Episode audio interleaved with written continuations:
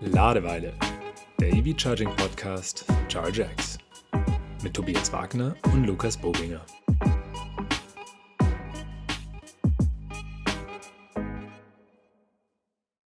Hallo und herzlich willkommen zum Ladeweile Podcast Episode 29. Wir sprechen ja über das Thema Ladeinfrastruktur. Ähm, ich bin Tobias Wagner, Gründer und Geschäftsführer von ChargeX und ich bin heute alleine unterwegs, ähm, denn der geschätzte Kollege Bobinger ist aktuell im Urlaub mit seinem Volkswagen ID3.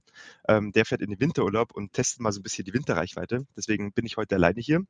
Aber das tut der ganzen Sache auch keinen Abbruch, denn wir wollen einfach noch mal ein bisschen tiefer in unser Lieblingsthema einsteigen, nämlich die, das Thema Ladeinfrastruktur für Elektroautos.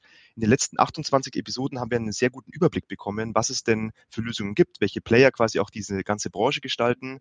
Und uns hat es große Freude bereitet. Als Charge X, aber natürlich auch viele andere Personen machen sich natürlich aber auch Gedanken über die Zukunft der Ladeinfrastruktur. Und deswegen wollen wir jetzt nochmal gezielt in die Bereiche reingehen, wo wir auch sagen, ähm, diese Bereiche sind essentiell für eine erfolgreiche Zukunft der E-Mobilität. Und das ist zum einen natürlich das Thema intelligentes Laden. Also wie können wir quasi unsere ganzen Fahrzeuge irgendwie mit dem Stromnetz verbinden, ohne dass die Sicherung fliegt. Ein ganz großes Thema, mit dem wir uns auch bei Charge X auseinandersetzen. Aber das zweite ist ja auch, die Wallbox muss an die Wand. Wir können doch nicht über Wireless oder Wireless Wi-Fi laden, sondern wir brauchen immer die physische Verbindung mit dem Stromnetz. Deswegen ist die Installationsbranche und generell der Elektriker ein ganz, ganz großes Problem. Das sehen wir heute schon bei ChargeX. Also die Probleme, dass die Kunden keinen Elektriker finden oder wir unterstützen müssen, nimmt immer mehr zu. Aber auch andere Player im Markt merken das und deswegen gibt es immer spannendere Lösungen. Wir bei ChargeX haben uns ja sehr um die Technik gekümmert, dass wir quasi die ganze Installation leichter machen. Aber draußen im Markt quasi kann man das Ganze auch viel größer denken und entsprechend bin ich heute ganz, ganz gespannt, was unser Gast dazu erzählen hat. Denn es ist im Endeffekt eine unglaubliche Geschichte. Ähm, denn er hat angefangen quasi bei einem der größten Hersteller für Elektroautos äh, in einer sehr frühen Phase. Und da sind wir sehr gespannt, ein paar Insights zu bekommen. Aber heute mit einem sehr großen Ansatz, wie man denn flächendeckend wirklich die Wallboxen und noch weitere Produkte an die Wand bei den Kunden bekommt. Ich bin heute äh, nicht in der Heimat unterwegs, nicht in der Region München, sondern ich bin tatsächlich nach Hamburg gefahren, ähm, um mir diese Geschichte irgendwie erzählen zu lassen. Und tatsächlich habe ich jetzt mal nicht öffentlich geladen, was ich eh nicht so gern mache, sondern stehe jetzt quasi in einer Einfahrt bei einem Hamburger Wohnhaus ähm, und darf da jetzt mein Auto anstecken. Und in der Einfahrt treffe ich gerade, da kommt er gerade um die Ecke. Ähm, herzlich willkommen, Philipp Schröder im Ladeweile-Podcast. Grüß dich. Moin, moin, Tobias. Freut mich sehr, dass du da bist. Super, vielen Dank für die Einladung. Philipp, du bist der CEO von 1,5 Grad, also ein sehr großer Name, wenn man das gleich mal so hört. Aber du hast ja ganz, ganz viele mehr Dinge zu erzählen äh, aus deiner Vergangenheit. Deswegen erzähl doch mal so ein bisschen, wer bist du eigentlich, was machst du so und auch was war so dein erster Kontaktpunkt mit, der Thema, mit dem Thema Elektromobilität? Genau, also ich bin, äh, ich habe mich, glaube ich, wie du in den letzten äh, 15 Jahren sehr stark damit beschäftigt, dass man überhaupt erstmal die Technologie hinbekommt, um äh, nachhaltige Mobilität möglich zu machen oder auch ähm, nachhaltigen Strom zu produzieren mit Solarmodulen oder mit Batteriespeichern. Ähm, das heißt, sehr stark auf der Technologieseite unterwegs gewesen und habe dann aber ähm, vor schon mehreren Jahren langsam für mich auch gesehen, dass es überhaupt gar keinen Mangel mehr so wirklich an Technologie gibt. Es gibt immer noch einen Bedarf an, an Vernetzung, an Intelligenz aus unserer Sicht bei 1,5 Grad, sondern wir glauben bei 1,5 Grad, dass es vor allem darum geht, jetzt die Umsetzung, das heißt die Vervier-, Verfünffachung der Kapazitäten im Solarbereich jedes Jahr parallel mit dem Hochlauf der Wärmepumpe, also dem Umstieg von ähm, fossiler Wärme auf, äh, auf äh, CO2-neutrale Wärme und dem Umstieg von fossiler Mobilität auf elektrische Mobilität, dass das vor allem ein Bottleneck hat und das hast du schon angesprochen. Das sind ähm, die Elektriker, aber das ist auch die gesamte Umsetzung, ne? also von der Netzanmeldung über die Logistik, Warehousing, im Elektrik, ähm, im Solarbereich gibt's ja die AC- und DC-Seite und 1,5 Grad beteiligt sich an Unternehmen, die genau das machen. Das heißt, die sich schon seit langem auseinandersetzen mit, wie kann ich Solaranlagen, Energiespeicher, Ladeinfrastruktur und auch die Wärmepumpe in möglichst viele Gebäude bringen. Und äh, 1,5 Grad beteiligt sich an solchen Unternehmen europaweit. Wir haben jetzt bringt die unter eine Marke, ähm, digitalisiert die, bringt die also auf ein, auf ein Backend, wenn du so willst. Und ähm, wir haben jetzt, äh, wir sind vor sechs Monaten gestartet und haben mittlerweile ähm, 13 Standorte von München bis nach Stockholm. Das heißt, wir sind in Deutschland und mittlerweile Schweden und versuchen genau dieses Thema zu adressieren. Das heißt, wir wollen sein eine Art One-Stop-Shop für Privatkunden und Gewerbekunden, die sagen, okay, ich möchte nicht nur eine Ladeinfrastruktur haben, sondern ich möchte einen Ansprechpartner haben, um CO2-frei eigentlich oder CO2-neutral leben zu können. Ne? Also angefangen von der Solaranlage bis rein in die Wärme.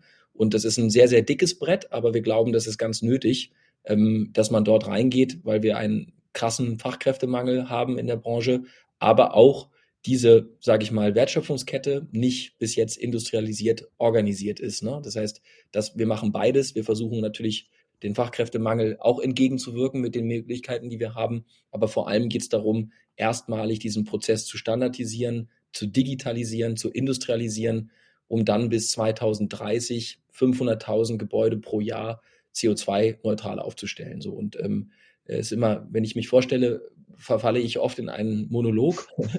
ähm, vielleicht noch so drei Stationen, die vielleicht relevant sind für die Hörer. Also ich habe ja. hab in, äh, hab in, äh, in 2013 bin ich, äh, bin ich geheiert worden von Tesla damals. Das heißt, ich habe eine sehr spannende Anfangsphase der Elektromobilität miterlebt, als es noch nicht Mainstream war und als ähm, die Manager von BMW noch zu uns kamen in den Showroom in München, um das Model S auszulachen wegen der Spaltmaße. Das heißt, ich äh, komme wirklich noch, habe das in der Phase erlebt, als ähm, es noch nicht jeder ein Elon Musk-Fan war und auch noch die Mehrheit das sehr kritisch gesehen hat oder zumindest große Fragezeichen hatte.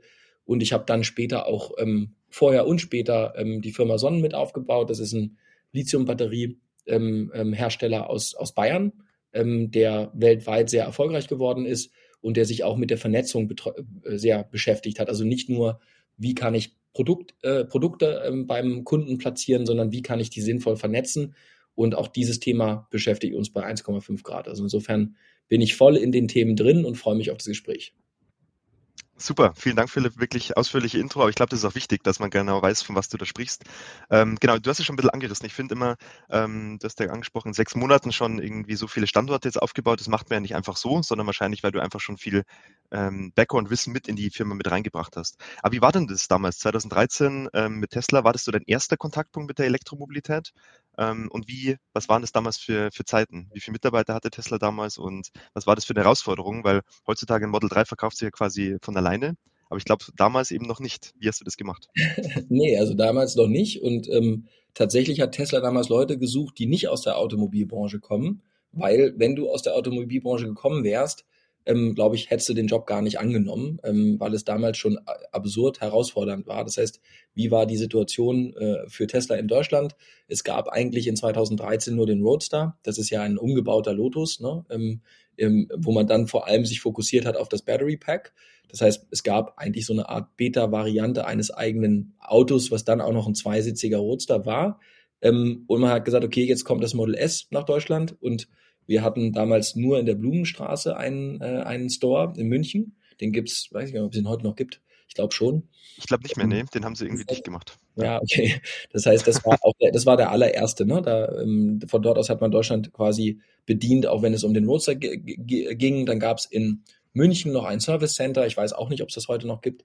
Ähm, äh, und das war alles. Und äh, wir hatten keine Ladeinfrastruktur, was Supercharger anging. Das war damals eine crazy Idea. Ne? Also ähm, wenn wir das präsentiert haben, äh, ja, wir werden Schnellladesäulen haben an allen Autobahnen und durch ganz Europa. Und ähm, dann kann man kostenfrei fahren ähm, von, äh, von, keine Ahnung, von Kiel bis nach bis an die bis an die Côte d'Azur. Und das war natürlich damals nichts davon war fertig, nichts davon war ja auch reguliert. Ne? Es gab ja noch nicht mal ähm, die Standards für Schnellladen. Das heißt, wir hatten ganz viele Herausforderungen. Es gab keine Förderung. Das Auto hat 120.000 Euro gekostet. Die Spaltmaße waren nicht so toll. Ähm, das Auto war nicht für die Autobahn gebaut. Das heißt, Deutschland ist ja das einzige Land, wo es sowas wie die Autobahn überhaupt gibt. Ähm, äh, und wenn man auf der Autobahn mit dem Tesla Gas gegeben hat oder aus, auf das Beschleunigungs-Acceleration-Pedal geballert hat, dann ging es schnell hoch, aber danach auch wieder schnell vorbei. Und äh, wir hatten alles. Dachhimmel sind runtergekommen, weil die Geschwindigkeit so hoch war. Das Dach schloss nicht mehr ab 150 und auch die Batterien sind natürlich zügig, äh, zügig leer gegangen. Das heißt, Deutschland war auch für Ilan total wichtig. Ne? Das heißt, äh, ich hatte das Privileg oder auch die oder auch das Problem, dass äh, natürlich Tesla, insbesondere Ilan selber, ähm, extrem auf die deutschen Hersteller geschaut hat, extrem auf deutsche Kunden geachtet hat und extrem auf den Fortschritt auch in Deutschland geachtet hat. Und insofern war das eine sehr anstrengende Zeit. Wir haben eine Leasingbank selber eröffnen müssen. Keine Leasingbank wollte damals die Restwerte eines Teslas akzeptieren. Und ihr wisst das ja sicherlich auch als Zuhörer und Zuhörerinnen, dass in, Deutschland natürlich das Firmen, der Firmenwagen so das Ding ist, um, um in Masse zu kommen. Das erstmal den Amerikanern und Ilan zu erklären, was überhaupt Firmenwagen sind. Ähm, das gibt's nämlich in Amerika nicht. Und auch was Leasing ist, das war gar nicht so einfach. Aber dann ähm, gab es irgendwann eine eigene Leasingbank. Ähm, die Supercharger fingen langsam an. Ähm, und auf der anderen Seite ähm, hat das Model S dann auch langsam Traktion bekommen, weil mit den Auslieferungen einfach die Kunden Werbung gemacht haben. Und das war dann eine ganz tolle Zeit, dass wir von irgendwie, keine Ahnung, ich glaube so 20 Millionen Euro Umsatz in Deutschland mit dem Roadster auf 250 Millionen Euro Umsatz, was heute Pipifax ist, ähm, in Deutschland gekommen sind mit dem Model S und dem Porsche Panamera irgendwann überholt haben. Das ist ja heute lächerlich als Kennzahl, aber damals haben wir uns darüber sehr gefreut. Wir haben alle Stores eröffnet, parallel und wir haben natürlich auch den Direktvertrieb aufgebaut. Tesla macht ja als einziger Hersteller nur Direktvertrieb, also alles über Salesforce voll automatisiert mit jungen Leuten. Und es war eine ganz spannende Zeit. Und es war mein erster Berührungspunkt mit der Elektromobilität tatsächlich. Das heißt, ähm, in 2013 bin ich das erste Mal das Model S im Silicon Valley gefahren und habe das erste Mal begonnen, mich damit echt wirklich in der Tiefe zu beschäftigen. Das heißt, du warst zuständig für das Thema Deutschland und Österreich, glaube ich, im kompletten genau. Vertrieb und hast direkt auch nach in die USA reported damit. Genau, ja. So war das. Super spannend. Weil ich glaube, zum Ende deiner Zeit damals äh, haben wir sogar zusammengearbeitet. Da hast du nichts davon gewusst, aber ich habe tatsächlich in der Blumenstraße auch das Model S verkauft. Ähm, so damals noch als Studentenjob. Das war eine super ja, spannende Zeit. War das noch der Benedikt? Der Benedikt, ganz genau, ja. ja. Und da habe ich von der Pike auf Vertrieb gelernt. Gell? Wir durften das Wort irgendwie Model Y oder damals eh nicht Model X und alles nicht in den Mund nehmen, sondern wir mussten immer nur das verkaufen, was da war. Und das war wirklich super spannende Zeit und eine ganz andere Herausforderung, gell? weil, wie du schon ja, angesprochen hast, sehr teure Autos, anderes Klientel. Ähm, also richtig teuer. ähm, das hat schon Spaß gemacht früher. Ja, und vor allem ist es ja auch was, was einen prägt. Ne? Also ich glaube, dass dieses jetzt im, in Hindsight, wenn das alle abfeiern, aber ich glaube, du wirst es besser wissen als die meisten anderen. Man lernt da halt auch wirklich was, ne? weil man sich wirklich auf das fokussiert, was man in dem Moment machen muss. Und das ist meistens leider nicht leicht und auch nicht angenehm. und ich glaube auch, du hast sicherlich auch mitbekommen, dass der KPI-Druck natürlich auch da war. Ja, ähm, und insofern ähm, hast du was davon mitgenommen für dich? Also ich auf jeden Fall, ne? aber das wird nicht nochmal. Ne? Ja, auf jeden Fall. Also es war auf jeden Fall dieser, dieser dieser Kipppunkt, wo man sagt, da ist die Begeisterung vollends entfacht, weil so ein Model SP 85D, als es ganz frisch irgendwie geliefert wurde, das war schon ein unglaubliches Erlebnis und natürlich einfach auch ähm, diese Begeisterung zu übertragen. Also eigentlich war das Auto gar nicht so schwer zu verkaufen, weil die Probefahrt immer den Ausschlag gegeben hat. Und das ist auch heute noch so, dass man rational, glaube ich, auch damals schon gut argumentieren konnte, dass die Unterhaltskosten irgendwie schön und gut sind, aber dieses Auto so viel Emotionen mitbringt, dass es sich quasi schon von selbst verkauft. Ähm, also das war wirklich eine, eine tolle Erfahrung damals und will ich auch nicht missen. Und klar, spätestens dann war klar, das wird die Zukunft sein. Und ich glaube, diese Fahrzeuge jetzt in andere Klassen reinzubringen, ist die Herausforderung. Und das ist ja jetzt, wissen wir alle, bei Tesla noch sehr, sehr viel passiert. Hast du ja. denn noch Tesla-Aktien? Nee. Nein, habe ich nicht mehr, aber ich war ich habe auch damals keinen, also ich hab, war damals äh, mittellos, als ich da angefangen habe. Und insofern war das, waren die Stock Options, äh, da konnte ich gar nicht ruhig schla äh, schlafen, weil ich so aufgeregt war, weil damals ja der Börsenpreis schon relativ hoch war. Ich gehöre nicht zu den Leuten, die die Voraussicht hatten, dass das so abgeht nochmal. Das heißt, ich habe immer relativ zügig verkauft, weil ich es kaum fassen konnte, wie gut es damals schon lief. Ne? Also natürlich rechne ich so manchmal hoch, was gewesen wäre, hätte ich alle Shares immer behalten. das darf man nicht machen, ja genau. Aber genau, also es, ähm, nee, ich bin, ich bin, äh, ich bin, ähm, bin ja auch später zu Sonnen gegangen. Sonnen war ja auch ein Wettbewerber dann von Tesla oder ist ein Wettbewerber von Tesla im Bereich Powerwall, also im Bereich äh, Energiespeicher. Ähm, und insofern ich habe ja mein Team auch von Tesla mitgenommen. Also ich habe ja über zwölf ähm, Jungs und Mädels mitgenommen von Tesla damals äh, zu Sonnen. Und dann war das für mich auch so ein Punkt, dass wir in Australien, in Amerika auch gegen Tesla gearbeitet haben. Das hat auch Spaß gemacht, weil wir Tesla halt ähm, Wettbewerb gemacht haben und das auch erfolgreich. Ähm, und dann ist es auch so, dass du dann emotional, dann verkaufst du halt die Aktien und ähm, bist voll emotional ähm, bei dem neuen Unternehmen. Klar. Jetzt hast du schon angesprochen, du bist zu Sonnen gewechselt. Ähm, das heißt, du bist eher auf die Energieseite gewechselt, wie schon angesprochen, irgendwie Photovoltaik, aber auch Batteriespeicher.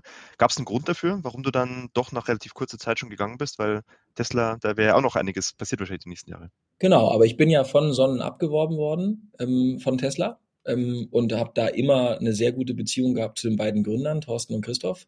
Und ich glaube, der entscheidende Faktor für mich war, dass ähm, Ende 2015 klar war, dass Tesla die Powerwall präsentieren wird. Also eigentlich das, was die Sonnenbatterie, also Sonnen macht Und du musst dir das so vorstellen, als ich bei Sonnen in der ersten Phase war, waren wir viel zu früh für den Markt. Das heißt, ähm, es gab keinen Markt. Äh, Venture-Kapital-Investoren waren sehr zurückhaltend, was das Thema anging. Ähm, äh, und in Europa hast du natürlich auch nicht so eine Exposure wie im Silicon Valley. Und als klar wurde, dass Tesla damals im Universal Studio tatsächlich, also in dem, in dem, in dem Filmset von den Desperate Housewives, hat ähm, Elon vorgestellt die Powerwall und auch das Solar Roof schon in 2015, da gibt es bis heute nicht. Ähm, und hat, hat damit ja auch argumentiert, dass er Solar City kauft. Ne? Das heißt, er hat ja von seinem Cousin das Unternehmen äh, Tesla einverleibt. Das ist ja auch bis heute umstritten, ob das, ob das sauber war im, äh, aus, aus Blick der Shareholder. Ich glaube, bei Tesla kann sich kein Shareholder beschweren, aber trotzdem ist es umstritten.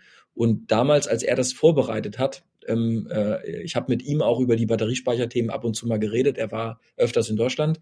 Deswegen wusste ich, das wird kommen. Und wenn man sich auf eins verlassen kann, ist, dass wenn Elon Musk sich auf die Bühne stellt und sei es im Universal Studio mit Mockups, ähm, das Venture-Kapital und auch der Markt reagiert. Ne? Das heißt, ich habe tatsächlich die Sonnengründer angerufen, den Christoph Ostermann, und habe gesagt, hier, ey, da wird jetzt was passieren. Ähm, und es gibt zwei Möglichkeiten, wie man damit umgeht. Man rennt dann Tesla hinterher oder man versucht eben parallel ähm, schneller zu sein als Tesla, weil die Powerwall 1 war ein Scheißprodukt, was auch nicht funktioniert hat, nachweislich.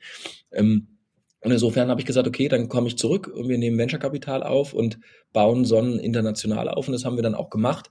Und das Momentum kam dann auch. Ne? Das heißt, die Venture-Kapitalisten sind alle auf den Zug aufgesprungen und auf einmal gab es halt auch Kapital für ähm, Ideen, die drei Jahre vorher noch als verrückt galten. Ne? Und insofern war das die Begründung für mich.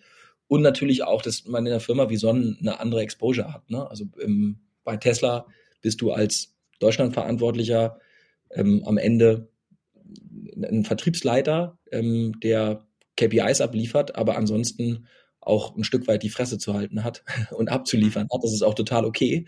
Aber natürlich war es für mich dann spannender ähm, oder aus meiner Sicht viel spannender, eine Marke aufzubauen, die Energieservices auch mitzugestalten, das auf, auf das Produkt einwirken zu können und wirklich als Geschäftsführer Verantwortung auch nochmal auf einer anderen Ebene zu übernehmen.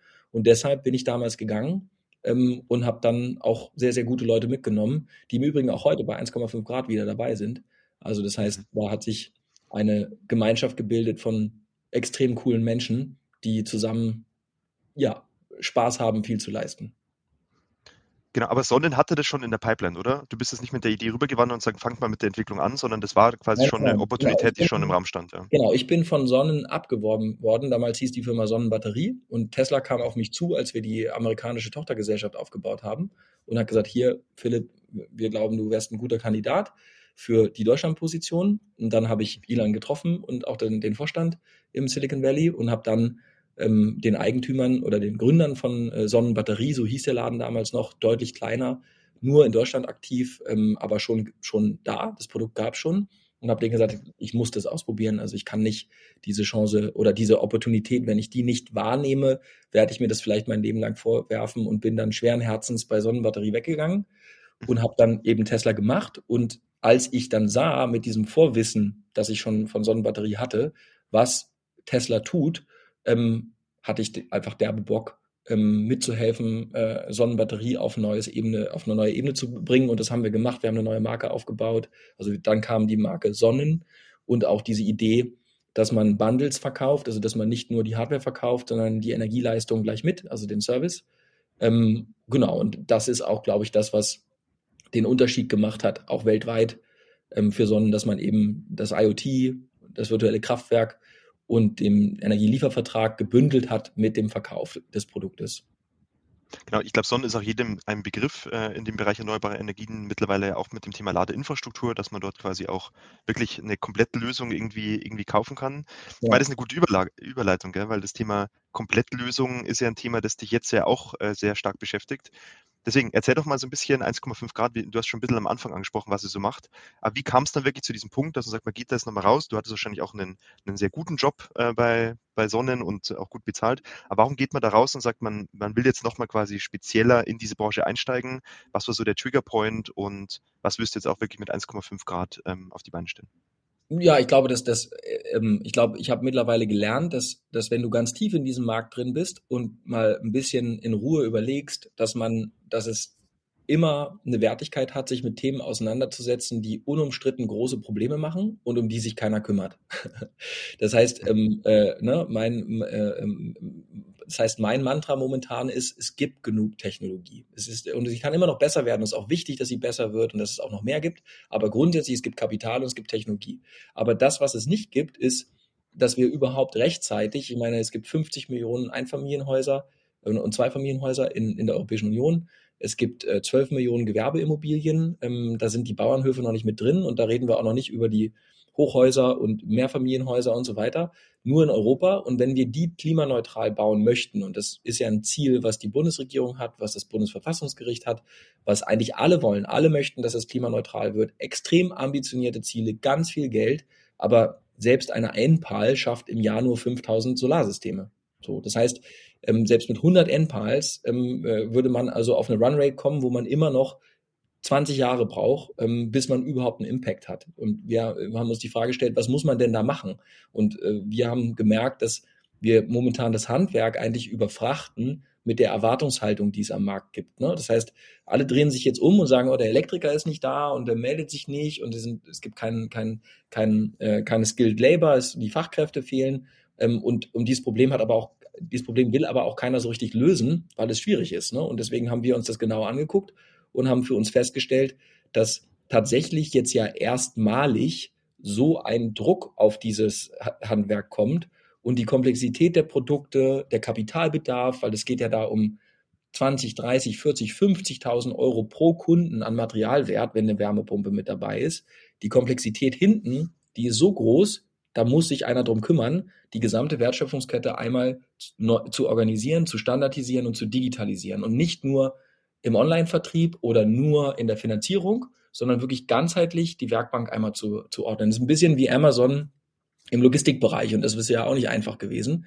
Und das wollen wir machen. So und ähm, den Weg, den wir uns dafür ausgesucht haben, ist, ähm, dass wir gesagt haben, wir wollen mit den Unternehmern arbeiten, die das heute schon gut können, die schon bewiesen haben, dass sie von dem Vertrieb über den Bezug, über das Warehousing, über die Logistik, über die Umsetzung, Dachmontage, aber auch Elektrik, also AC-DC, ähm, aber auch Netzanschluss, dass sie das wirklich beherrschen. Und da gibt's nicht so viele Unternehmen. Und ähm, die, die das machen, wachsen sehr stark und sind gut positioniert und an dem beteiligen wir uns.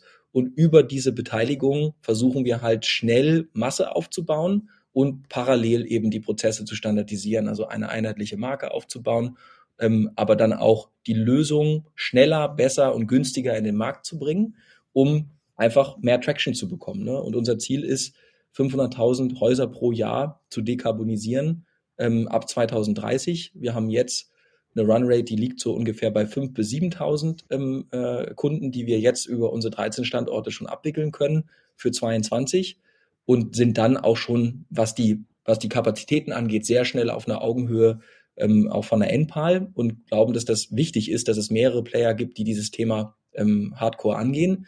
Und der zweite Aspekt, ähm, der bei uns oft übersehen wird, ne, weil du hast, wir haben uns ja über LinkedIn ausgetauscht zu dem Thema, ist, mhm. wir wollen auch gleich die Vernetzung mit angehen. Das heißt, wir glauben, jede Anlage, die installiert wird, die nicht integriert ist von Anfang an in ein IoT-Setup, ist nicht gut für die Energiewende. Weil wenn wir einfach nur unintelligente Solaranlagen, Energiespeicher, reinklatschen zum Minimum Kost, ähm, äh, um möglichst schnell zu wachsen als Unternehmen, dann fallen wir irgendwann auf die Fresse. Ne? Es gibt jetzt schon den, den äh, ähm, Hans-Werner Sinn, der rumläuft und sagt, die Energiewende führt ins Nichts und da kommt nur Flatterstrom bei raus. Und, ähm, und er hat recht, solange wir es nicht schaffen, dass die Grundlasten, die aus Atomkraft und Braunkohle wegfallen, dass wir die ersetzen durch flexible Lasten. Also irgend, irgendjemand, irgendeine Kapazität brauchen wir, die den saisonal sehr volatilen Strom äh, von Sonne und Wind glättet. So. Und wenn wir das nicht durch eine Vernetzung machen, müssen wir redundante Kapazitäten bauen und dann hat Hans-Werner Sinn recht, dann wird es sehr teuer. Und zwar für alle. Und deswegen ist das das zweite Thema und wir glauben, dass äh, so ein Betrieb wie unserer dafür deshalb so gut geeignet ist, weil wir bauen ja die Anlagen ein und wir setzen sofort ähm, unser Energiemanagementsystem, unsere IoT-Schnittstellen auf der Baustelle mit um. Das heißt, unsere Elektriker sind vor Ort. Die, wir definieren ja auch, welche Produkte zum Einsatz kommen. Das heißt, wir haben ein begrenztes Portfolio an Herstellern Und diese Hersteller werden auch so ausgesucht, dass sie eben Teil dieser IoT-Plattform von Anfang an werden. Und das heißt, unser Ziel ist, dass wir kein Haus verlassen, ohne dass das IoT-Setup steht, damit sowohl, wenn es darum geht, flexible Lasten anzubieten, also dann Strom zu beziehen, wenn er günstig ist, aber auch Netzstabilisierungsleistungen und auch Datenleistungen abrufbar zu machen, dass wir dort das Haus nicht verlassen, solange das Haus nicht connected ist. Und deswegen sind das die großen Baustellen, die sind komplex, die sind nicht so schnell zu erklären wie eine coole App. Ähm, äh, aber aus unserer Sicht sind es genau diese beiden Punkte. Industrialisierte Umsetzung von, ähm, von dezentralen Energiesystemen, das brauchen wir. Die muss günstiger werden, die muss skalierbarer werden und die muss in der Masse funktionieren. Und auf der anderen Seite ähm, brauchen wir die, die sofortige Vernetzung von Anfang an, weil ansonsten wird die Energiewende an den eigenen Ausbauzielen scheitern. Weil wenn wir jetzt wie bekloppt die billigste Scheiße aufs Dach kloppen ähm, im Solarbereich und überall jeder einfach nur alles reinhängt, reinhämmert, dann wird das System nicht funktionieren. Und ähm, wir glauben, dass das nicht passieren darf. Und deswegen möchten wir von Anfang an genau an der Stelle mitarbeiten.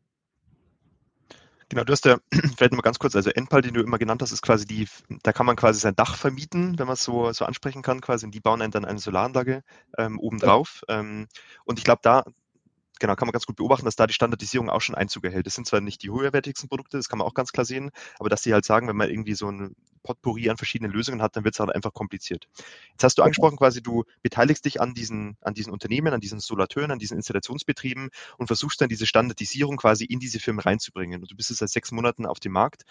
Wie lange dauert denn das? Also funktioniert das schon oder denkst du, es dauert so irgendwie ein, zwei Jahre, bis der Kunde wirklich auch sein Portfolio umgestellt hat? Weil ich glaube, die haben ja schon bestehende Lösungen, die du dem jetzt quasi so ein bisschen ausreden musst, damit er irgendwie deine Produkte dann auch in Zukunft ähm, Nö, ich glaube, wir selektieren ja nach den Vorgaben. Ne? Also das heißt, wie, man kann schon sagen, alle, wir, das sind unsere Founder, ne? also die Unternehmer, die Teil der Gruppe werden, ähm, äh, wir sind da ganz offen drüber, was wir für gute Produkte halten, was wir an Schnittstellenanforderungen haben.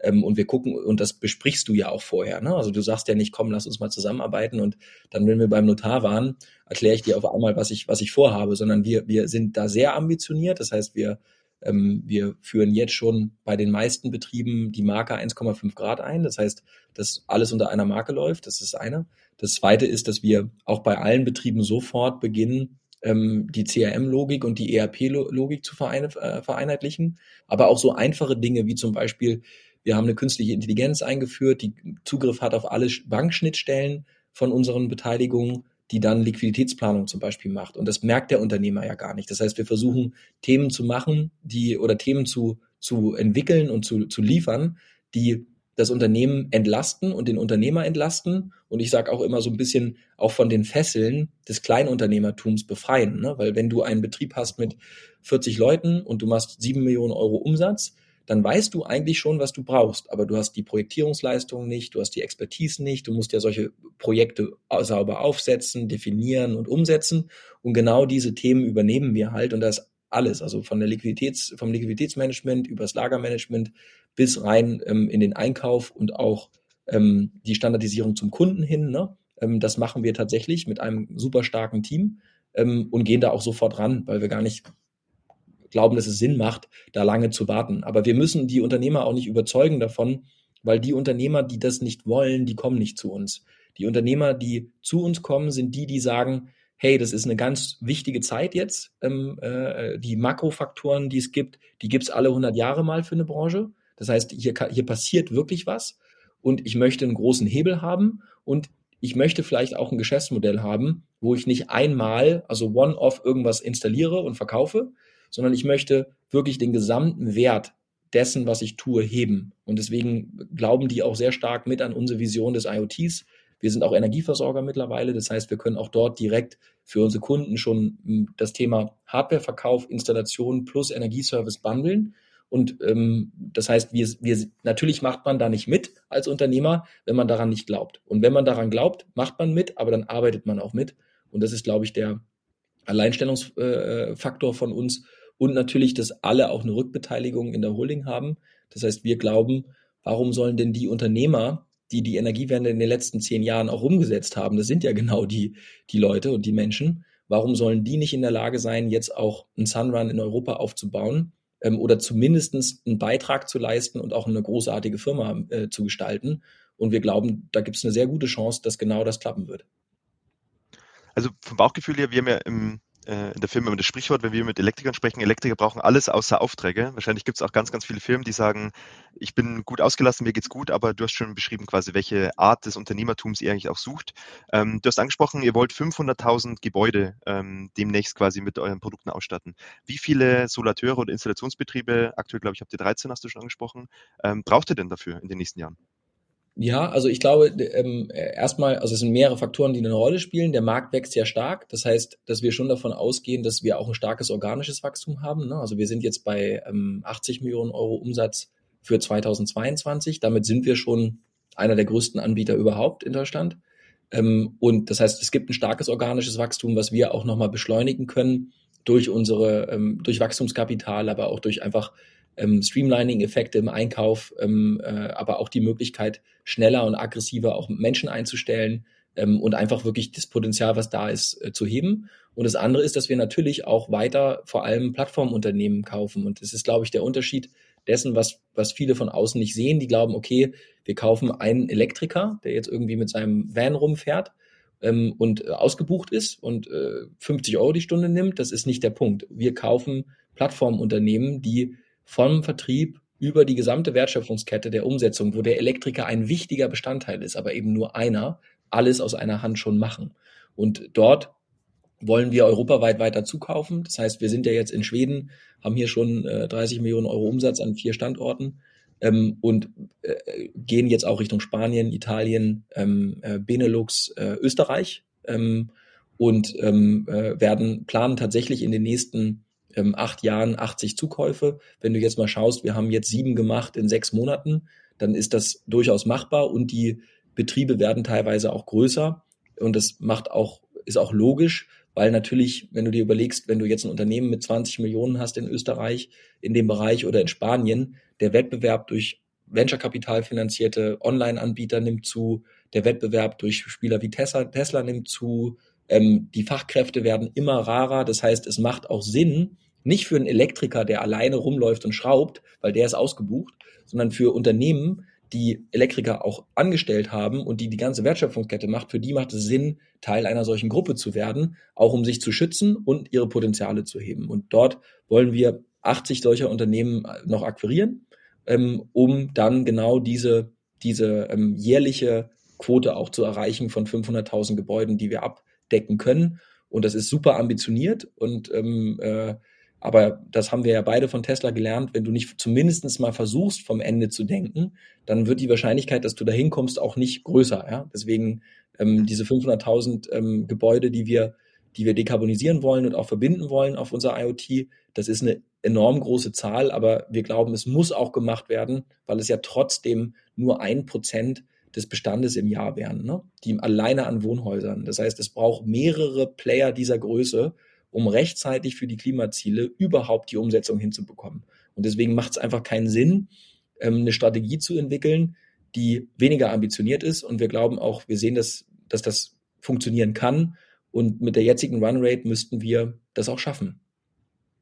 Ja, du denkst auf jeden Fall groß. Das gefällt mir sehr, sehr gut und du, du nimmst das Thema auch ernst, ähm, weil wir eine große Herausforderung vor uns haben. Ich glaube, ich habe ganz gut verstanden, was der Vorteil für die Installationsbetriebe ist, dass sie sich einfach euch anschließen können, einfach die Potenziale nochmal heben können und auch, dass es für die Nutzer natürlich Vorteile hat, dass man einfach auf eure Website gehen kann, sagen, ich hätte gerne einen Batteriespeicher, ich hätte gerne eine Photovoltaikanlage. Wenn man heute noch eher ins Telefonbuch schauen muss, wo ist denn da der Techniker um die Ecke? Und das geht dann häufig über Kontakte und wenn man keine Kontakte hat, dann schaut man so ein bisschen in die Röhre. Aber jetzt hast du angesprochen, 80 Unternehmen noch kaufen, das kostet ja unglaublich viel Geld. Das musst du ja irgendwie erstmal akquirieren. Also was ist denn die, die Investment-Story hinter, hinter 1,5 Grad? Also ich habe so eine Vermutung, es ist entweder aus deiner Historie, dass man sagt, man hat dann doch so viele Batteriespeicher, so viel Photovoltaikanlagen, dass man doch ein digitales Kraftwerk aufbauen könnte. Oder wie du angesprochen hast, das Amazon zu bauen, dass man irgendwann so eine Marktdurchdringung hat, dass man einfach mit den Preisen auch so ein bisschen spielen kann, weil alle eh bei dir kaufen müssen. Aber das, das sind nur Vermutungen. Was erzählst du denn den Investoren? Naja, also das ist, das geht schon genau in die Richtung. Ne? Also ich glaube, es ist ja schon so, wenn du ähm, mit, mit so einem gebündelten Umsatz und so einer Fähigkeit, äh, die ja auch viele Hersteller brauchen, also zum Beispiel eine Enphase, die hat 20 Milliarden Bewertungen, die machen Wechselrichter, für die ist der europäische Markt ein Albtraum, weil es Hunderttausende von Spielern gibt, die unterschiedliche Professionalisierungsgrade haben. Das heißt, wir sind super spannend für die großen Hersteller. ähm, die ein bestimmtes Qualitätslevel haben wollen, eine bestimmte Standardisierung. Und wir können jetzt schon sehen, dass wir bessere Preise bekommen natürlich als ein Elektroschulze. Das heißt, wir haben Mehrwert für unseren Kunden. Einmal, weil wir glauben, dass wir es schaffen, mindestens 20 Prozent günstiger den Prozess zu gestalten. Und nicht, weil wir schlechter bezahlen oder irgendwas, sondern weil wir ihn einfach organisieren, weil wir ihn standardisieren. Und das heißt einmal die Umsetzung, die jetzt schon 50 Prozent der Gesamtkosten oft um, um, äh, ausmacht, also von Logistik, Warehousing, ähm, Execution, äh, Dachmontage, äh, Elektrikmontage, Netzverbindung, ähm, dass, dass das ein großer Vorteil ist. Das heißt, wir möchten, unser Ziel ist, dass wir wirklich die Kosten mindestens 20 Prozent senken können. Und auf der anderen Seite se sehen wir natürlich auch Einkaufsvorteile. Ähm, und diese Einkaufsvorteile ähm, wollen wir auch an die Kunden weitergeben. Das heißt, ja, wir möchten ähm, als Aggregator dazu beitragen, dass es für alle günstiger wird und dass wir den Durchsatz mit gleichen Ressourcen trotzdem erhöhen können. Und das müssen wir auch, weil wir ein Thema bei den Fachkräften einfach haben, was sich nicht über Nacht lösen lässt. Das ist der eine Punkt. Und der zweite Punkt hast du genau richtig vermutet. Wenn man jetzt schon so eine Durchsatzgeschwindigkeit erreichen kann, also von Zehntausenden, Hunderttausenden Systemen oder Gebäuden pro Jahr mit jeweils zwei, drei relevanten kritischen Systemen für die Energiewende, dann bündelt man natürlich ein, ein Potenzial auf einer IoT-Plattform, was es so nicht gibt. Ne? Also wenn du überlegst, in Deutschland sind maximal 20.000 Systeme derzeit verbunden in virtuellen Kraftwerken. Und das sind meistens Einzellösungen, entweder für einen Energiespeicher oder für eine Ladeinfrastruktur oder für einzelne Wärmepumpen, Pilotprojekte. Und ähm, ja, wir glauben, dass unsere Investment Story natürlich in diese Richtung geht, dass man auf der einen Seite eben durch den Effekt auf der Werkbank besser anbieten kann, schneller anbieten kann. Und genau was du sagst, da geht jemand ans Telefon, da kommt dann auch jemand, ähm, da wird ein Auftrag auch angenommen und der wird auch professionell abgewickelt. Und auf der anderen Seite wollen wir natürlich ähm, Mehrwert für die Kunden bieten, in denen es günstiger wird, weil das muss es ja werden. Ansonsten ist es volkswirtschaftlich auch teurer und dann soll es vernetzt sein. Deswegen glauben wir schon, dass wir die Chance haben, sowas wie ein europäisches Sunrun zu bauen. Das heißt also wirklich industrieller Maßstab Execution von Solar, äh, Solarenergiespeicher, Ladeinfrastruktur immer als Add-on. Ne? Das heißt, wir sind nicht so fokussiert auf Ladeinfrastruktur wie ihr, aber wir sehen, jeder Kunde braucht das und das wird auch mit installiert, gerade im Privatkundenbereich.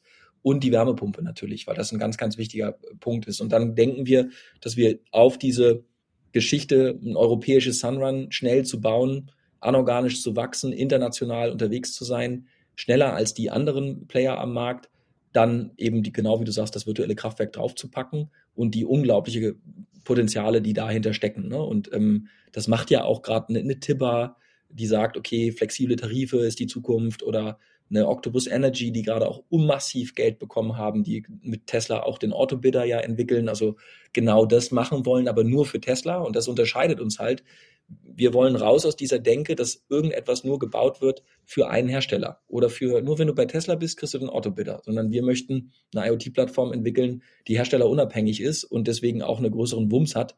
Und wir merken, dass das Thema auch verfängt und es verfängt vor allem bei den Unternehmern und das ist mir am wichtigsten. Das heißt, dass die, dass wir mit genau dieser Strategie so ein bisschen auch all unseren Unternehmern ermöglichen, die Träume, die sie haben und den Impact, den sie haben in ihrer Lebenszeit als Unternehmer, total zu maximieren. Und das bringt richtig Spaß. Und wenn man Passion hat, Leidenschaft hat, Spaß hat, Energie hat und eine klare Strategie, dann ist man schon mal besser aufgestellt als viele anderen und dann kommen die Investoren von alleine. Ich glaube, dein, also alles sehr nachvollziehbar, macht auf jeden Fall Sinn. Und ich glaube, dein Track Record spielt natürlich auch ein bisschen mit rein, gell? dass du auch weißt, was du da tust und es nicht nur eine, eine wilde Idee ist. ähm, aber macht auf jeden Fall Sinn und klingt auf jeden Fall ambitioniert und ich glaube auch wichtig für die Zukunft. Jetzt, bevor wir zum Thema Ladeinfrastruktur noch ein bisschen kommen, du hast ja schon angesprochen, dass es nicht euer Hauptthema ist, aber durchaus irgendwie immer mitschwirrt, wenn es um erneuerbare Energien geht. Ähm, genau, finde ich den Namen natürlich auch sehr spannend, den ihr euch gesetzt habt, nämlich 1,5 Grad. Das ist ja quasi auch die Schwelle, wo wir sagen, das sind gewisse Tipping Points von der, von der Erdewährung erreicht, die wir nicht überschreiten sollten. Also ein Thema, das doch irgendwie omnipräsent ist und ihr habt euch diesen Namen auf die Fahnen geschrieben. Ähm, magst du mal ein bisschen erzählen, warum genau dieser Name und auch inwiefern ihr quasi ähm, ja, die Welt auch nachhaltiger macht mit eurer Lösung? Würde mich mal ein bisschen interessieren. Genau, also 500.000 Gebäude pro Jahr, das sind ungefähr dann in dem Lebenszyklus all dieser Gebäude, die man umrüstet, ähm, äh, ähm, also über den gesamten Lebenszeitraum jedes einzelnen Gebäudes, sind das dann ähm, 1000 äh, Megatonnen CO2, die man einspart. Und genau darum geht's ja. Und vor allem geht's uns als Marke darum, gar nicht zu sagen, also wir wissen schon, dass wir nicht entscheiden können, selbst wenn wir eine Million Gebäude machen, ob wir zwei Grad oder zweieinhalb Grad weltweit schaffen. Aber wir finden an 1,5 Grad als Marke cool, dass das halt jeder für sich selbst entscheiden muss. Das heißt, jede Firma und jeder Hausbesitzer und jeder Immobilienbesitzer kann und muss für sich entscheiden, ob man 1,5 Grad konform selbst leben möchte.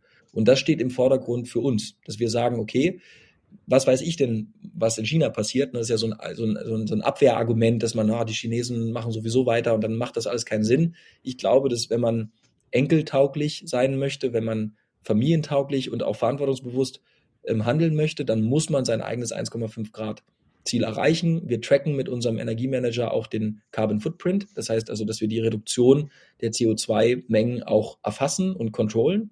Und ähm, gleichzeitig ist es ja auch günstiger längst. Ne? Das heißt, es ist ja beides. Das heißt, wenn man umsteigt als Einfamilienhauseigentümerin oder auch als, als ähm, Gewerbetreibender, ähm, äh, da ist es günstiger, man bekommt relativ viel Support auch ähm, äh, ähm, aus, ähm, äh, auch von unserer derzeitigen Regierung ähm, und man spart CO2. Und deswegen 1,5 Grad hat die Hauptthese, wir meinen, dass sich das niemand leisten sollte, nicht 1,5 Grad konform zu leben. Und wir nehmen diese Entschuldigung weg, dass das ja keiner da ist, der sich dann kümmert, ne? sondern wir sagen, okay, du kannst es, es ist, die Technologie ist da, das Kapital ist da, wir bauen die Werkbank, also wann wirst du 1,5 Grad neutral? Und desto mehr Menschen oder Kunden wir überzeugen, das zu machen, desto höher ist natürlich der CO2-Impact und wir hoffen, dass das auch eine Premium-Brand wird, ne? dass es einfach irgendwann uncool ist, einfach so ein Verbrennerversager zu sein, ja, der ähm, immer noch mit seiner Ölheizung rumtingelt, das ist nämlich uncool. Es ist dumm, weil es, weil man, weil es teuer ist, ja.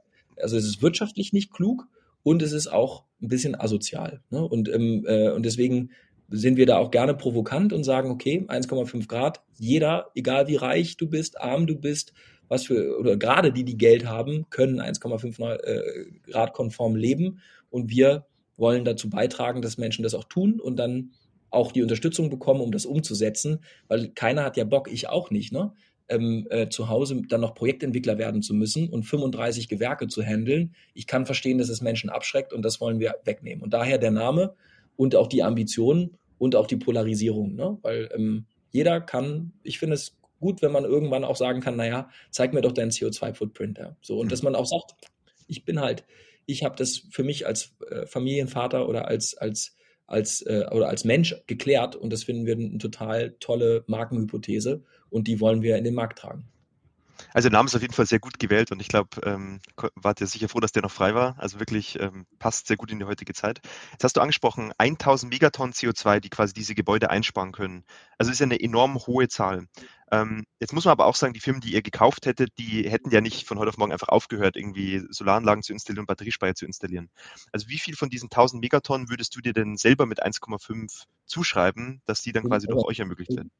Ja, ne, klar, ne? Also ich meine, das ist ja das Argument auch, ähm, das wir ja auch ausgetauscht haben über LinkedIn, was ja Teil dieser Initialzündung für den Podcast war, dass wir natürlich oft hören, naja, jetzt ist es Trick 17, 1,5 Grad, läuft los, holt sich Ressourcen, die eh da sind und bündelt die und schafft daraus wirtschaftliche Vorteile, aber die Ressourcen sind doch eh da.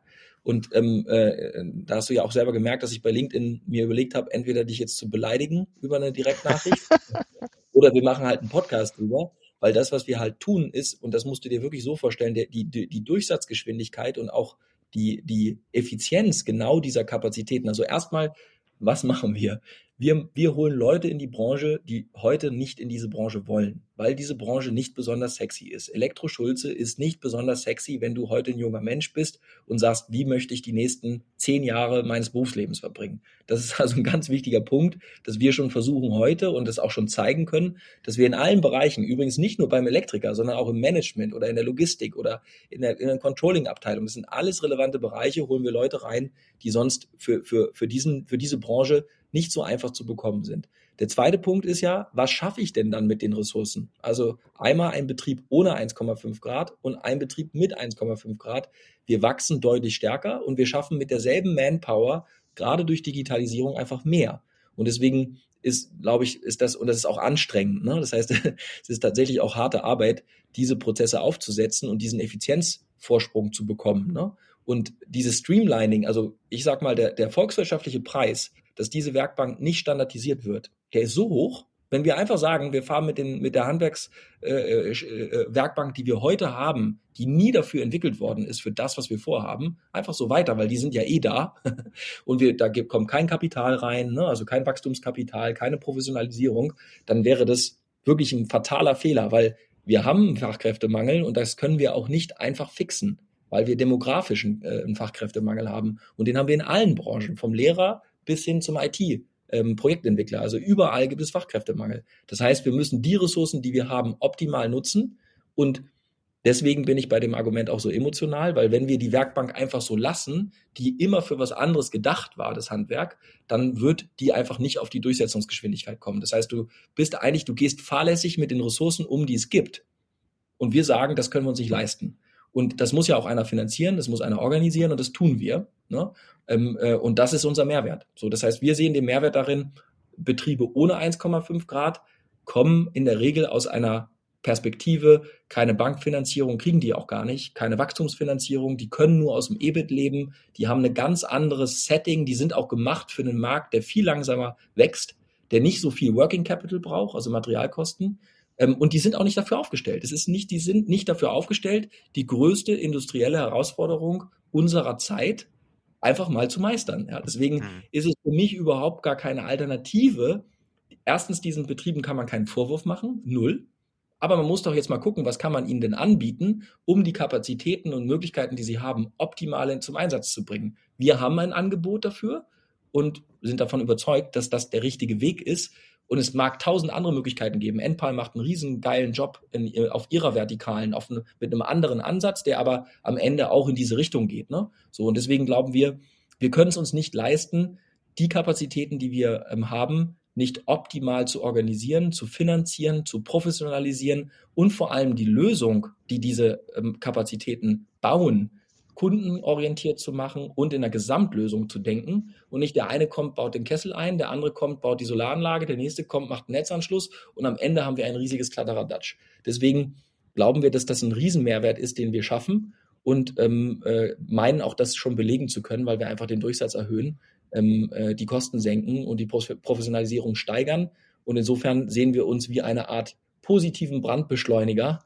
Und es wird natürlich abzuwarten sein. Ne? Ist auch fair enough. Wir sind ein halbes Jahr alt. Hm. Und ich finde es auch in Ordnung, dass, dass Beobachter im Markt sagen, naja, dann soll Philipp mit seinen, mit seinen Unternehmern erstmal zeigen, was sie wirklich liefern. Das finde ich fair, aber ähm, uns ist dieser Punkt besonders wichtig. Ne? Also ähm, auch wir haben Investmentbanker teilweise, die ähm, mit einsteigen in Betriebe, die wir jetzt wachsen lassen, also die wirklich in die Geschäftsführung mit reingehen.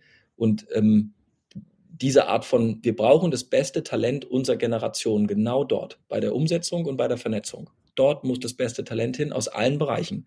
Und das Handwerk alleine wird es nicht hinbekommen, diesem Talent das Angebot zu machen, rechtzeitig, ja, also rechtzeitig dort auch mitzuwirken. Und das versuchen wir hinzubekommen. Also wir versuchen die besten Leute auf diese beiden Probleme zu fokussieren. Ähm, und die Handwerksbranche ist ein Element, aber nicht das alleinige. Ich glaube, die Messbarkeit ist ein ganz spannendes Thema, das man einfach, wie du schon sagst, einfach beobachten muss. Und wahrscheinlich kann man auch einfach Firmen beobachten, die jetzt zum Beispiel nicht investiert hat, weil irgendwie verschiedene Parameter nicht gepasst haben, wie die sich jetzt die nächsten zwei, drei Jahre entwickeln und ob die quasi ähnliche Installationszahlen liefern können wie ein 1,5 Grad Betrieb.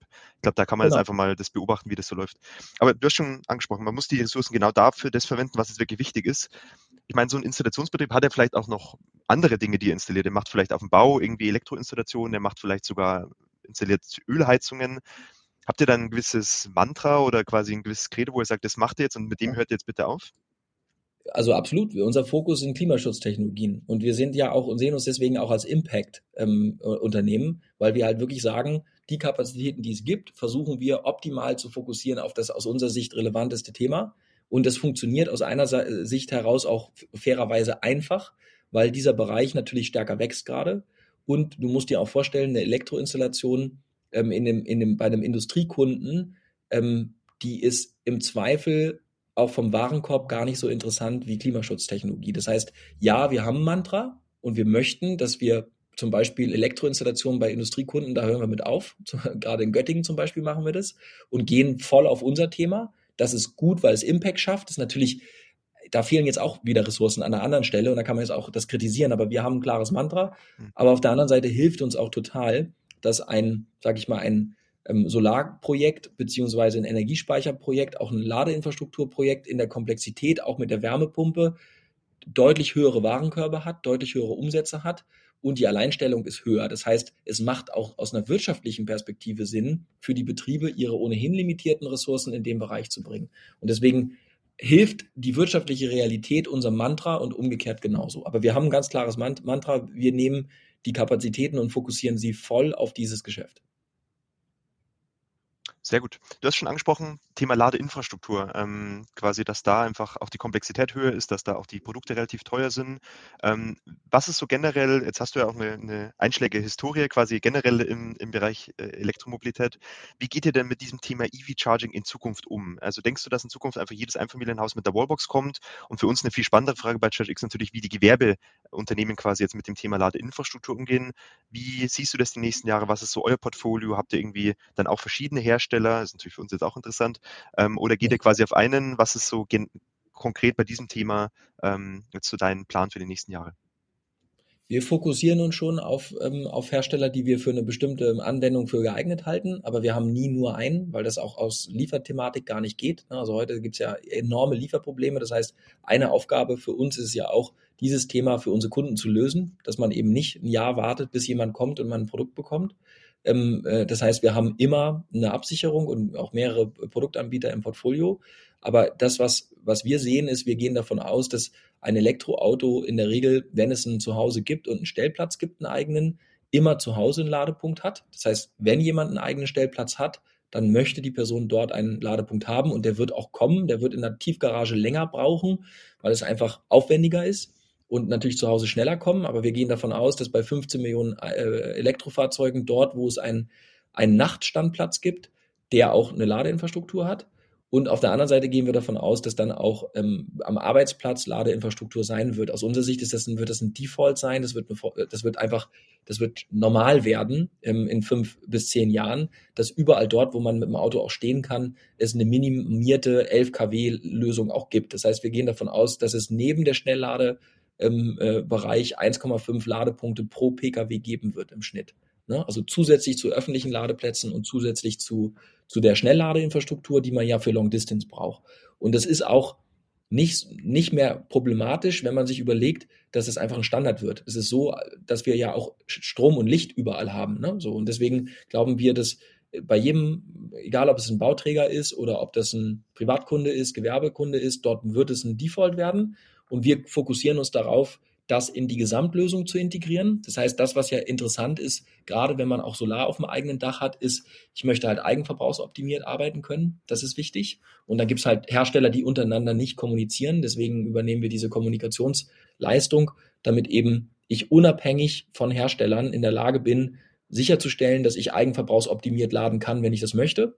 Und das Zweite, was wir ähm, uns auf die Fahnen schreiben, ist, dass wir dann eben auch diesen Ladepunkt integrieren in unser IoT, ne, also auf unsere Plattform, weil Ladepunkte natürlich der, das Tor sind zu der günstigsten Speicherkapazität, die es gibt, nämlich ein bezahltes Elektroauto. Ja, also 11 mhm. kW, selbst 11 kW ist eine hohe Leistung. Ne, wenn du mal 15 Millionen Autos ähm, oder auch nur 5 Millionen Autos mal 11 kW rechnest, dann bist du äh, bei einer Grundlast von Hunderten von Atomkraftwerken. Also da ist, das ist genau das Thema, was uns super interessiert ist, diese Lasten flexibel steuern zu können. Und deswegen machen wir zwei Dinge. Einmal Produktverfügbarkeit und Installation. Und das zweite ist, diese Produkte ähm, optimalerweise müssen die auch Teil unseres IoTs sein.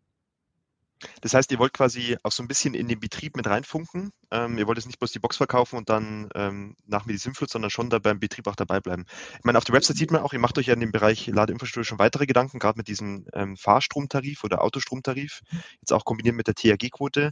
Also kann man da in den nächsten Monaten und Jahren noch von weiteren Innovationen im Bereich EV-Charging rechnen? Oder auch beispielsweise wollt ihr irgendwie von diesen Gewerbeimmobilien und Privatimmobilien weg und vielleicht sogar im öffentlichen Bereich mit euren Ressourcen Ladepunkte aufbauen? Was, Nein, also im öffentlichen Bereich sehen wir nicht, ähm, äh, sondern wir sehen uns ja immer als Enabler für den Eigentümer ähm, oder die Eigentümerin.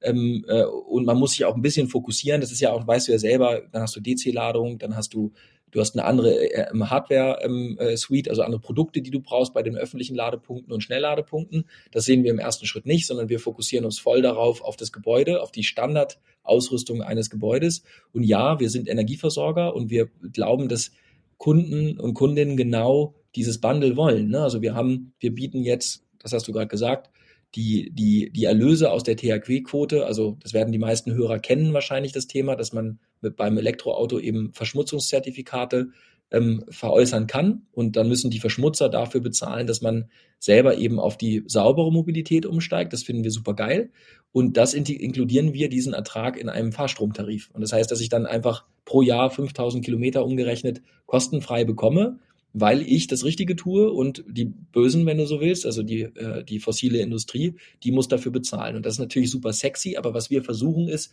das zu bündeln. Ne? Wir sehen auch, dass es in, zum Beispiel glauben wir, dass äh, in Zukunft in denselben Stromverträgen zum Beispiel der Ertrag aus Flexibilität genauso ausgeschüttet wird. Das heißt, wir sehen eine Zukunft, wo jemand bei 1,5 Grad die Hardware kauft, die installiert wird und danach auch einen Stromtarif bei uns ab, äh, ab ähm, ähm, abruft und da ist dann zum Beispiel schon mal die THG-Quote drin. Das heißt, ich habe irgendwie 300 Euro pro Jahr Gutschriften, die mir 5000 Kilometer Freistrom geben. Dann gibt es Flexibilitätsmöglichkeiten, die weiter meinen Strombezugskosten senken. Ja, und das finden wir total sexy. Ähm, und wir hoffen auch, dass das CO2-Thema, also das Zertifikatsthema, in andere Bereiche noch kommt. Also, dass es nicht nur ähm, eingesetzt wird für die Elektromobilität, sondern zum Beispiel für die Photovoltaik oder die Wärmepumpe auch. Und ähm, da sind wir, glaube ich, auch an einem guten Spot, weil wir merken, Kunden wollen das. Also jeder will eine geringere Stromkostenrechnung und jeder möchte nicht sechs verschiedene Angebote einholen müssen, um dann einen mhm. Fahrstromtarif zu holen. Deswegen, aber was wir nicht machen, ist, wir gehen nicht in den Bereich rein, Lohnkostenabrechnung zum Beispiel, ne? jetzt für Flottenkunden, sondern wir fokussieren uns erstmal auf die 50 Millionen Einfamilienhäuser und Kleingewerbe ähm, mit einer niedrigen Komplexität, wenn es um Abrechnung geht und wo es darum geht, am Ende einen Zählerpunkt mit Strom zu beliefern. Ne? Also wo in der Regel der Eigentümer von dem Zählerpunkt auch der Nutzer von dem Fahrzeug ist. Du hast was ganz Spannendes gerade mittendrin gesagt, dass du quasi davon ausgehst, dass man quasi im privaten Umfeld so 1,5 Ladepunkte braucht pro Elektroauto, wenn ich es richtig verstanden habe. Ähm, ja. Ist ja eine These, die wir bei ChargeX auch sehr stark vertreten, weil wir halt sagen, privates Laden ist eigentlich das komfortabelste, was es gibt. Du steigst in ein vollgeladenes Auto ein und die Reichweiten werden ja so steigen, dass du eigentlich ganz, ganz selten wirklich auf öffentliche Infrastruktur angewiesen bist. Ist es auch, also wo kommt die Zahl her? Hast du dir die ausgedacht oder ist es wirklich so, wo du sagst, das Thema Public Charging wird wirklich so an Relevanz auch verlieren, das sind ja dann enorm viele Ladepunkte, die man ja hat, ähm, dass man sagt, das private Laden wird, ist eigentlich so der Gamechanger für die ganze Elektromobilität. Absolut, ne? Also ich glaube, dass, dass äh, also das, das, also wir beschäftigen uns ja auch dauernd mit Marktstudien. Also wir gucken uns alles an. Wir haben ja auch bei Sonnen den Sonnencharger rausgebracht und das schon, ich glaube, 2017 ähm, haben wir den vorgestellt, ähm, der ja auch schon so Vernetzungslogiken mitgedacht hat und auch einen Energieliefervertrag. Gibt es auch bis heute von Sonnen, das ist auch super cool. Ähm, äh, aber ja, wir beschäftigen uns damit und diese Hypothese, ähm, dass man Millionen von öffentlichen Ladepunkten hat, ähm, die gehen wir nicht mit. Ja, es gibt natürlich viele Marktspieler, die genau das wollen und brauchen für ihre Geschäftsmodelle. Ähm, wir glauben aber, dass es verschiedene Faktoren gibt, warum der Bereich wirtschaftlich nicht so interessant ist. Du wirst die großen OEMs haben, die haben Interesse daran, Ladeinfrastruktur für ihre Kunden sehr günstig zugänglich zu machen. Ne? Hat man jetzt gerade wieder gesehen, Audi beginnt oder hat Testkonzepte mit eigenen Lounges für Langstrecken-Charging. Tesla hat eigene Supercharger-Modelle. Das heißt, wir glauben, dass die, das Thema Long-Distance-Charging sehr stark geprägt wird durch die strategischen ähm, Hersteller, also die OEMs, die Automarken. Ähm, und das wird es auch brauchen. Ähm, aber die öffentlichen Ladepunkte, genauso wie du sagst, wer will denn mit seinem Auto rumfahren, dann dahin fahren, dann geht das Ding nicht, dann ist es besetzt, dann darf ich nur eine Stunde da stehen und dann muss ich wieder weg. Das, das sehen wir auch nicht. Und äh, wir sehen ja noch einen zweiten Trend, nämlich dass in, in der Stadt die, das Bedürfnis, ein eigenes Auto zu haben, gerade wenn du keinen Stellplatz hast, immer weiter zurückgeht. Ne? Das heißt, in dem Moment, ähm, wo du keinen Stellplatz hast, ähm, in einer kleinen Wohnung auch lebst, ähm, dann ist es heute gar nicht mehr zeitgemäß, sich irgendwie ein 60.000 Euro Auto in, in irgendeine Parklücke zu stellen, nur weil ich es irgendwie äh, dreimal die Woche brauche. Ne? Das heißt, wir glauben, dass, dass, dass genau wie ihr ähm, dass die, gerade die elektrische Mobilität dort am stärksten ist, wo man zu Hause oder über Nacht laden kann. Das kann auch bei der Firma sein.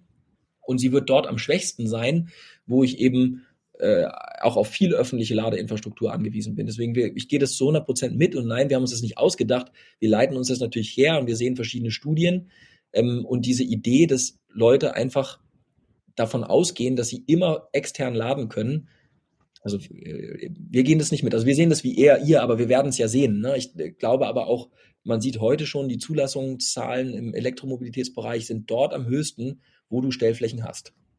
So, das heißt, zumindestens für die ersten 20 Millionen PKWs wird das auf jeden Fall zutreffen. Hm. Dass dann irgendwann später hinten raus sich das vielleicht nochmal ändert, okay, aber für die nächsten fünf bis zehn Jahre wird die Elektromobilität dort passieren, wo man komfortabel laden kann. Und das ist dann, wenn du deinen eigenen Stellplatz hast. Vollkommen richtiger. Ähm, kann man sich vorstellen, dass in Zukunft quasi Ladepunktbetreiber, vielleicht auch im privaten Segment oder, oder, oder Anbieter, auf euch zukommen und euren Installationsservice nutzen? Ist sowas denkbar oder sagst du, wenn einer von 1,5 Grad kommt, dann kommt da quasi unser Komplettpaket und unsere Wallbox? Also könnte man sich so Detailservices vorstellen? Nein, können wir uns nicht vorstellen, weil das ist ja einer der Gründe, warum Elektriker immer absagen. Weil das reine Geschäft nur zu schrauben für 45 Euro die Stunde, ähm, das macht halt keinen Sinn, wenn du gleichzeitig einen Kunden selber bedienen kannst mit einer gesamten Hardwarelösung. Ne? Das heißt, ähm, wir, wir, wir fokussieren unsere eigenen Kapazitäten ähm, auf eigene Kunden mit der eigenen Lösung, weil wir ansonsten auch die Standardisierung nicht hinbekommen. Ne? Wenn wir anfangen, für Fremdfirmen zu schrauben, dann sind wir wieder raus aus dem Spiel, was uns so wichtig ist, nämlich Standardisierung der Produkte, die wir einsetzen, Standardisierung des IoT-Setups und Standardisierung der, der, der Abläufe. Und deswegen, nein, wir, wir, wir bieten nur eigene Produkte mit dem Rundum-Service an, weil wir es ansonsten auch nicht organisiert bekommen. Das ist einfach dann unmöglich, ne? weil dann jede, jedes, jedes Produkt und jeder Kunde ist unterschiedlich und dann bist du genau wieder in dem kleinen Kleinen drin, was der Elektriker heute ja auch machen muss, nämlich dass jeder Kunde eine andere Wallbox hat, die der noch nie installiert hat, der bricht sich dabei die Finger ab hm. und hat da keinen Bock drauf. Ne? So, und deswegen, nein, wir standardisieren und überlegen uns, was unsere Lösungen sind. Und die bringen wir mit einem rundum sorglos Paket, Strombelieferung, Installationsservice, Wartung ähm, in den Markt. War immer ein gutes Schlusswort tatsächlich. Also ähm, ich glaube, es ist ganz gut auf den Punkt gebracht, was ihr jetzt wirklich macht und wann man sich an euch wenden kann. Also ich glaube, für weitere Informationen kann man einfach mal auf eure Website schauen, 1,5grad.com und dort einfach sehen, was ihr so anbietet. Ähm, weil mein Auto tatsächlich auch schon ganz gut vollgeladen ist, weil wir jetzt doch eine Stunde gequatscht haben. Ähm, Philipp, erstmal, ich sage vielen, vielen Dank für deine Zeit. Wir haben zum Schluss jetzt immer noch so ein paar ähm, A- oder B-Fragen, einfach so ein Gefühl zu, für zu bekommen, wie du auch zum Thema Elektromobilität stehst. Und die würde ich einfach ganz, ganz gerne mit dir durchgehen. Wenn du was kommentieren kannst, gerne. Ansonsten einfach ganz kurz antworten. Ähm, ja, Philipp, DC oder AC? AC. Mhm. Ähm, wenn du das aussuchen könntest, ein E-Up oder ein EQS? E-Up. Mhm. Ähm, letzt lieber mit Ladekarte oder per App? Per App. Hast du Ladekarten? Nein. vor allem zu Hause. Ja. Ähm, wenn du es dir aussuchen könntest, gratis laden bei Aldi oder würdest du mehr Geld ausgeben, um bei Ionity bequem zu laden? Äh, Gehe ich auf jeden Fall zu Aldi, weil äh, Aldi ist kein konventioneller Energieversorger. ich gehe zu Aldi. Mhm. Jetzt die, die Frage ist natürlich schwierig bei dir, aber Taycan oder Model S? Genau, die ist viel schwierig, aber eigentlich nicht. Ne? Porsche ist bei uns investiert ähm, und äh, ich muss sagen, momentan ist der Taycan das schönste Elektroauto und das, was am meisten Spaß macht. Natürlich kann man darüber streiten, wie viel Sinn äh, elektrische Sportwagen machen, aber mein Herz schlägt für den Taycan. Mhm. Ähm, wenn du jetzt mal auf längere Strecke unterwegs bist, äh, planst du deine Route oder lädst du spontan auf, wenn der Akku leer ist? Spontan, ich bin, ich habe keinen Bock zu planen, deswegen ich bin komplett lustgesteuert und äh, ähm, ich fahre tatsächlich ein, ein iX, das heißt, da bin ich nicht Porsche treu, sondern ich fahre ein BMW und ich finde es ganz geil, wenn die Route für mich geplant wird und ich viele Optionen habe, aber am besten finde ich es, wenn ich gar nicht weit fahren muss und einfach vollgeladen aus der aus meiner Einfahrt rausfahre und nie wieder Dieselhandschuhe anziehen muss, nie wieder an eine Tankstelle fahren muss. Das muss man ja auch überlegen. Insofern, ich bin da eher ähm, immer optimistisch, dass ich einen Ladepunkt schon irgendwo finde. Ja, Im Notfall muss ich mir halt irgendwo ein Kabel aus dem Fenster legen. Ja. In den meisten Fällen ist ja der begrenzte Faktor gar nicht das Auto, sondern eher die, der Mensch, äh, weil er aufs Klo muss oder weil er Hunger hat. Gell? Deswegen kann man es gar nicht so planen. Genau. Ähm, bist du der Typ Reichweitenangst oder eher Punktlandung mit null Kilometer am Ziel? Punktlandung mit null Kilometern, ganz klar. Habe ich auch die besten Erfahrungen gemacht, coole Menschen kennenzulernen, gerade mit Tesla in 2013 wenn man dann nirgendwo mehr weiter konnte, musste man echt Menschen fragen, ob man, ob sie nicht eine Drehstromsteckdose irgendwo haben. Ne? Ähm, und da hat man coole, coole Menschen kennengelernt und insofern, ich habe da auch keine Angst, weil Strom gibt's immer irgendwo. Ja, und dann muss man halt gucken, dass man die entscheidenden Kabel dabei hat und äh, Geduld mitbringen. Also ich fahre lieber auf Punkt, als mich irgendwie unruhig zu machen. Perfekt. Haben wir jetzt irgendwas vergessen, was du gerne noch mitteilen möchtest oder was wir jetzt noch nicht angesprochen haben? Ähm Nö, ich würde einfach sagen, danke für deine Zeit, für die Zeit der Zuhörer, Zuhörerinnen, für, für auch für unser Thema und äh, ich würde mich freuen, wenn wir mal wieder schnacken. Perfekt, Philipp. Vielen, vielen Dank und weiterhin viel Erfolg für die Zukunft. Ähm, lass uns im Austausch bleiben. Bis dann. Gute Fahrt. Tschüss.